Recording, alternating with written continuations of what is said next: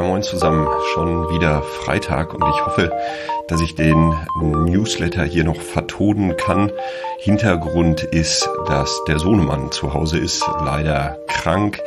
Der liegt noch oben im Bett, äh, Gott sei Dank, und ich hoffe, das bleibt auch noch die nächsten paar Minuten so. Vorgestern bin ich sehr spontan eingesprungen, um die Keynote bei der vierten sozialwirtschaftlichen Management-Tagung der Dualen Hochschule Baden-Württemberg in Villingen-Schwenningen zu halten. Krankheitsbedingt ist der vorgesehene Speaker ausgefallen und ich wurde, danke Hartmut, an dieser Stelle angefragt, einen Beitrag zur Tagung zu leisten. Ich habe dann Irritationsoptionen, so würde ich das hier mal nennen, ähm, der Organisationsentwicklung zur Reaktion auf den Fachkräftemangel geteilt. Ich habe dazu ausführlich mal einen Beitrag geschrieben, der ist verlinkt im Newsletter natürlich. Kann man übrigens auch, wenn man Bock hat, auf ähm, Amazon kaufen. Also äh, den habe ich tatsächlich dann als E-Book äh, geteilt. Ähm, genau, falls jemand Bock hat, auf Amazon danach suchen, Fachkräftemangel in der Sozialwirtschaft. Aus dem Beitrag will ich hier These 6 herausgreifen. Die ist überschrieben mit Führung leben. Ich will hier nicht den kompletten Text wiederholen, aber ein paar Gedanken dazu teilen. Einführend. Was ist Führung? Das ist nämlich gar nicht so einfach, das in irgendeiner Weise zu definieren. Führung setzt sich für mich aus den drei Dimensionen A. Ziele definieren, B. Strukturen gestalten und C. Verbundenheit ermöglichen zusammen zu A. Das Team oder die Organisation auch, wenn man es übergreifend sieht, braucht eine gemeinsame Ausrichtung, eine Orientierung. Führung ist dann dafür da, idealerweise gemeinsam mit dem Team diese Orientierung zu geben. Zu B. Führung muss sicherstellen, dass das Team gut arbeiten kann. Es bedarf der Festlegung von Strukturen und Prozessen, damit das Team bestmöglich arbeiten kann.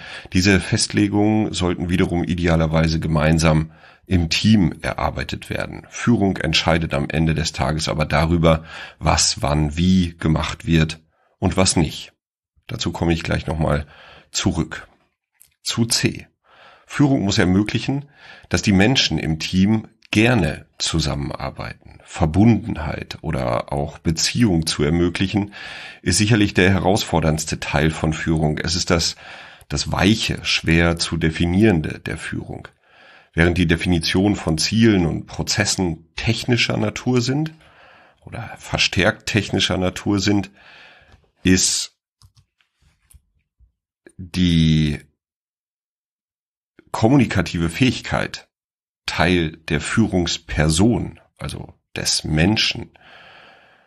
Diese kommunikativen Fähigkeiten sind zu einem bestimmten Teil zu entwickeln oder ja, kann man lernen, zu einem anderen Teil aber eben die Persönlichkeit des Menschen. Und das ist gut so. So habe ich sehr unterschiedliche Menschen in Führung erlebt, die ich trotz aller Unterschiedlichkeit als sehr gute Führungspersonen bezeichnen würde. Aber was hat das jetzt mit dem Fachkräftemangel zu tun? Ich finde eine ganze Menge. Die drei Dimensionen von Führung bleiben aus meiner Sicht auch unter den Bedingungen des Fachkräftemangels nicht nur relevant, sie werden noch relevanter. So gilt es als Führungskraft Ziele des ebenso wie Prozesse im Team noch stärker in den Blick zu nehmen, um sicherzustellen, dass der Zweck des Teams beziehungsweise übergreifend der Zweck der Organisation auch unabhängig von dem von den im Team arbeitenden Menschen sichergestellt werden kann. Das klingt auf den ersten Blick hart, unabhängig von den Menschen. Ja, das ist der Sinn von Organisationen. Sie existieren weiter, obwohl Menschen kündigen, wechseln, krank werden, in den Ruhestand gehen und so weiter. Würden sich Teams und Organisationen nicht an Rollen beziehungsweise Mandaten, also sowas wie Stellen oder Verantwortungsbereichen orientieren, sondern an den Menschen, wäre ihr Überleben permanent gefährdet. In Zeiten des Fachkräftemangels müssen wir uns darauf einstellen, dass wir aber nicht mehr mit den optimal ausgebildeten, intrinsisch höchst motivierten Menschen arbeiten können. Wir werden auch nicht ganz optimal passende MitarbeiterInnen schnell und einfach in die Abläufe der Organisation einbinden müssen. Damit das gelingt, braucht es aber, wie gesagt, Klarheit bezogen auf Ziele und Prozesse. Was ist aber, basierend auf diesen Vorüberlegungen, mit Punkt C, der Ermöglichung von Verbundenheit? Man könnte ja zu der einfachen Aussage neigen, dass die Ermöglichung von Verbundenheit obsolet wird, wenn einfach alles klar durchstrukturiert ist. Wenn die Prozesse stimmen, jeder Mitarbeiterin im Team genau weiß, was wann wie zu tun ist, braucht es dieses ganze Gedöns, die Älteren unter uns erinnern sich, nicht mehr, oder? Doch das braucht es, aus mehreren Gründen. Erstens. Wir werden in den sozialen Berufen, in der Arbeit mit Menschen nie, und ich betone das nochmal, nie dazu kommen, die Persönlichkeit außen vor zu lassen der Mensch als Werkzeug ist in den sozialen Berufen nicht wegzudenken, Gott sei Dank. Dafür ist die Interaktion zwischen den MitarbeiterInnen und den NutzerInnen sozialer Dienstleistungen viel zu individuell. Menschen haben aber unterschiedliche Bedürfnisse. Diese wabern individuell irgendwo im Pentagon, also in diesem Fünfeck aus Anerkennung, Sicherheit, Autonomie, Verbundenheit und Fairness. Ich habe dazu mal einen Beitrag geschrieben über dieses Scarf-Modell, auch das verlinkt im Newsletter. Kurz, der Blick auf die MitarbeiterInnen als Menschen wird immer Teil der Führung sozialer oder in sozialen Organisationen sein. Zweitens. Gerade dann, wenn sich Menschen viel stärker aussuchen können, wo sie arbeiten, ja, Fachkräftemangel, gewinnt die Kultur im Team und der Organisation massiv an Bedeutung. Wenn es Führungskräften nicht gelingt, eine Kultur der Verbundenheit zu gestalten, kommt es dazu, dass sich die MitarbeiterInnen schon bei kleinen Schwankungen, bei schon kleinen Entgleisungen der Führungskraft, bei schon den kleinsten Ansätzen toxischer Führung überlegen, den Arbeitgeber zu wechseln. Das hat übrigens nichts mit den Vorlieben neuer Generationen zu tun. Ich hatte das in einem letzten Newsletter oder in vorletzten Newsletter bereits schon mal thematisiert, sondern mit der Möglichkeit, sich aus einem großen Angebot an Arbeitsplätzen bedienen zu können. Während man früher aushalten musste, ist dies heute nicht mehr notwendig. Somit gilt es, als Führungskraft die Kultur im Team so zu gestalten, dass die MitarbeiterInnen gerne im Team arbeiten. Ach ja, Kultur folgt wie ein Schatten der Formalstruktur der Organisation. Deswegen die Punkte A und B. Drittens, noch einmal zurück zum Kern sozialer Arbeit. Wenn Förderung von Autonomie und Selbstbestimmung grundlegender Kern sozialer Arbeit ist, wäre es absurd, mit Blick auf die MitarbeiterInnen eine Förderung von Autonomie und Selbstbestimmung auszuschließen. Wenn MitarbeiterInnen in ihrem Team feststellen, dass sie einerseits eine bestmögliche Förderung der Klientinnen leisten sollen, andererseits aber selbst in ihrer Arbeit diese Förderung nicht erfahren, kommt es zur kognitiven Dissonanz. Das eine stimmt so überhaupt nicht mit dem anderen überein. Dies führt dazu, dass Menschen versuchen, die Dissonanz aufzulösen, entweder durch Demotivation, das ist mir doch alles egal, oder durch Rückzug, ja, dann suche ich mir halt was anderes.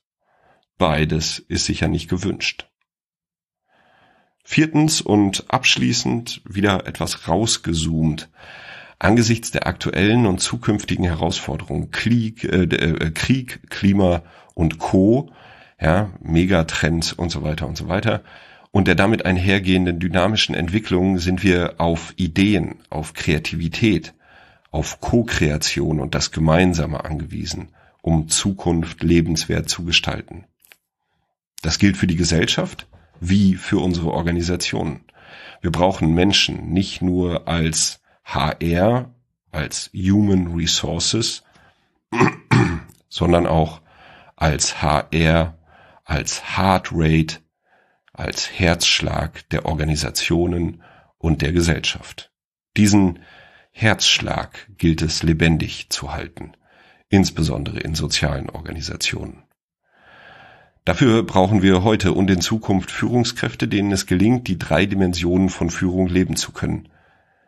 Und ich bin immer wieder erschrocken, dass es vielen Führungskräften in sozialen Organisationen nicht gelingt, diese drei Dimensionen gut auszubalancieren und mit wenigen Fehlern, äh, fehlender Struktur und Klarheit die Kultur eines Teams oder einer Organisation komplett zu zerstören.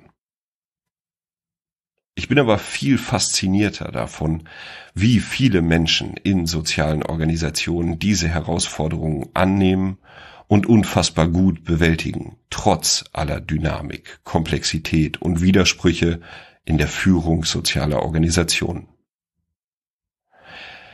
Wie steht es um die drei Dimensionen der Führung bei dir, bei dir selbst, in deinem Team und deiner Organisation?